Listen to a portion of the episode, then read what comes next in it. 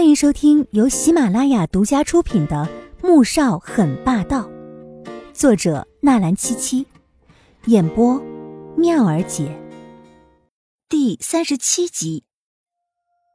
这一刻，他觉得自己的世界变得黑暗无比。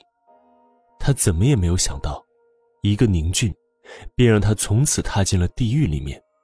季明轩，我不知道你怎么能将谎话说的跟真的一样。是。我是几家领养的孩子，我没有几家就没有今天的我。可是你真的敢指天发誓，你今天所说的一切都是真的吗？你敢对天发誓吗？季如锦忍无可忍，咬着牙，愤怒而悲伤的瞪向季明轩，大声的质问着：“我，我为什么要对天发誓？我又没有说谎。”季明轩顿时慌了神，他当然不敢对天发誓，因为季老太太迷信。所以几家人对于鬼神之说都颇有些忌惮。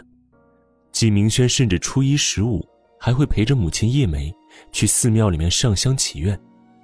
纪如锦却笑了，旁边的人却因为纪明轩这种神态而产生了一些疑惑。纪大小姐当然不敢对天发誓了。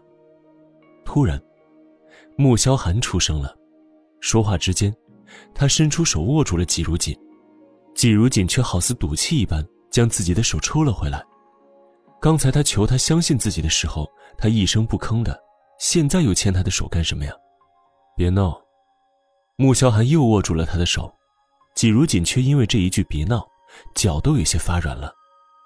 季明轩看到这一幕，脸色很是难看，更是摸不清穆萧寒这话到底是什么意思。依灵，开始吧。穆萧寒淡淡的对身边的易灵吩咐了一句，开始捏完起季如锦的手来，因为他发现季如锦的手捏起来手感十分的好，软软乎乎的，舒服极了。而易灵从手中的文件袋里面拿出了一叠纸，递在了校长和系主任面前，校长和系主任均是十分疑惑的接了过去，待看清楚之后，神色更是一番精彩。在看向纪明轩时，眼中不再有同情，而是满满的愤怒。景明轩自然也察觉到了，心猛地一沉，强扯出了一抹笑容来。哎，校长、主任，你们为什么这样看我？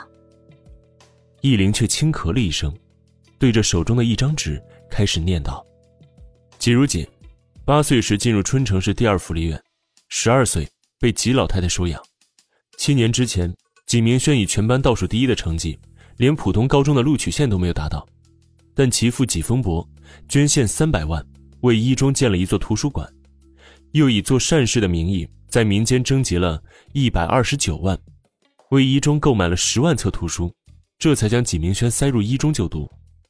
一年之后，纪如锦以全市第一的成绩考入市一中，三年之后，纪如锦又以本市文科第一的成绩。进入首都百年名校 C 大的资格，却被几家强迫进入了 A 大。季如锦爱好服装设计，却被几家再次逼迫选择了建筑工程业。一年之前，宁俊得知季如锦是几家二小姐的身份，开始对其猛烈追求。半年之后，两人确定了恋爱关系。而三个月之前，也就是去年的平安夜晚上，宁俊和纪明轩在中信广场 KTV 的五楼遇见。当晚。两人便在幺九幺九号闺蜜房间发生关系，从此，两人开始在背地里面交往。五天之前，宁俊和纪明轩订婚了，纪如锦却毫不知情。从同事参加学术论坛回来，听到好友米乐乐说起宁俊和纪明轩二人订婚的事情，于是赶往世纪倾城酒店寻求真相。与此同时，赵显在校门口将纪如锦赶往酒店的消息发给了宁俊。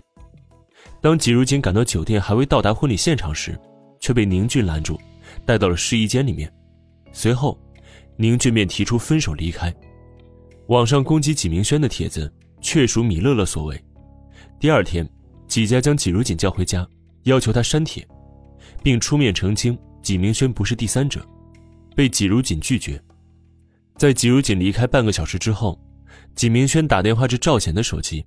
要求他写一篇攻击纪如锦的帖子，并雇水军深度黑化。我这里有二人的通话时长记录，并附有 IP 跟踪记录，以及所有水军的 IP 地址。并已将所有资料发至警察局，交由警局跟踪处理。至于纪明轩所说的吴益达一事，当时纪如锦被纪明轩和其父纪风伯下药，眼看要被吴益达玷污，恰好我和先生经过，听到纪小姐的求救，及时将服务员打开了包厢，将纪如锦从吴益达的魔爪之下救出。同时，吴益达已被穆氏开除，并下令封杀。在这里，我代表穆总和纪如锦小姐，正式通知纪明轩、宁俊、赵贤等人，穆总将以诽谤、损害纪如锦小姐名誉、穆氏名誉以及此事对纪如锦小姐和穆氏造成的伤害和损失，正式向法院起诉。不日，法院将下发诉书。亲爱的听众朋友们，我们下集再见。